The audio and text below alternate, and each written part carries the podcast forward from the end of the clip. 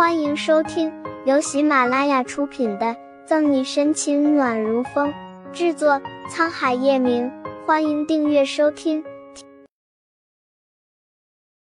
第一百六十七章，听说你抢了人家的男人，莫非杨局又要把什么棘手的案子交给我？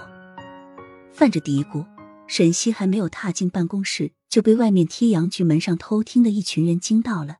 尤其是里面说的话，更让他大跌眼镜。沈队长仗着自己是警察，威胁我不准再接近我男朋友，不然不然就找人弄死我。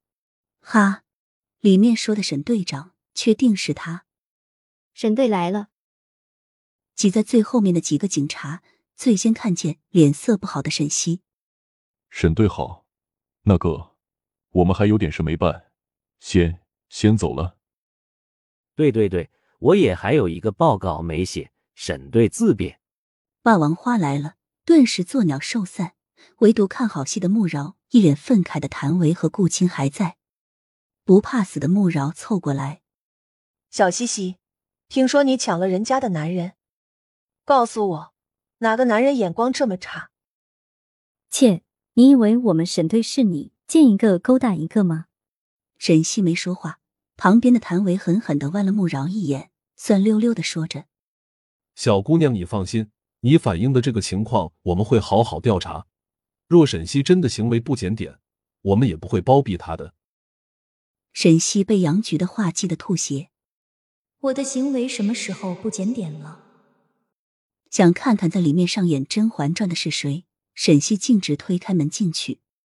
杨局，听说有人找我。沈西言笑晏晏，但笑意不达眼底。他在叶晨玉那里险些没被气死，现在有人主动送上门来，他怎么能不好好招待招待？外面的人见沈西进去，赶紧放下手里的东西跑过来，趴在门上偷听着。警局百年难得一闻的八卦，他们怎么能错过？沈西，你这个贱！要大骂的贺连明一一想起现在自己的角色。话到嘴边又换了，沈队长，你来了。编得客气不说，赫连明一还假装害怕的往后面躲了躲，好像怕沈西会把他怎么着似的。原来又是他啊！沈西抚额叹息，真是不想见的人，东南西北都顺路啊。狗和狗见面不是亲就是舔，人和人见面不是骗就是演，他们都不累吗？小沈。这位赫连小姐说：“你行为不检点，明知人家有了女朋友还去做小三儿，有这样一回事吗？”杨菊一见沈西，松了一口气。他都快被这赫连明一蠢哭了，耍心计耍到警局，还能再有点脑子吗？沈队长，我知道你真心喜欢陈玉哥哥，但你也不想想，作为一个小三，陈玉哥哥他是真的喜欢你吗？我和他才是真心相爱的，就算全世界也阻止不了我们在一起。赫连明一弱弱的擦着泪水，先坐实沈西小三儿的名头。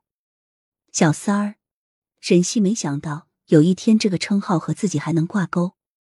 借了一杯水，就在赫连明一和杨菊都以为是沈西自己喝的时候，他递给了赫连明一。赫连明一不知道沈西的把戏是什么，但绝对猜到不安好心。赫连小姐在叶氏集团闹了一通，现在又来警局演戏，肯定会很累吧？来，先喝喝水。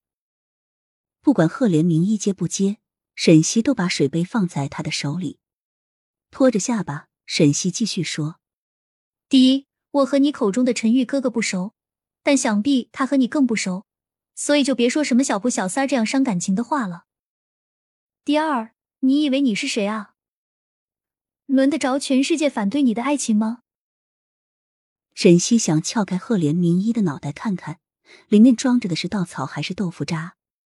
你哈哈！赫连明一手一抖，本来打算把手里的水向沈西那张讨厌的脸淋过去，却不想一不小心都洒在了自己的手上，惨叫起来。沈西倒的是杨局准备泡茶的开水，没有一百摄氏度也有九十五。半杯的水差不多洒了一半在赫连明一的手上，吃痛的同时手一松，剩下的全部都倒在了他脚上。本集结束了，不要走开，精彩马上回来。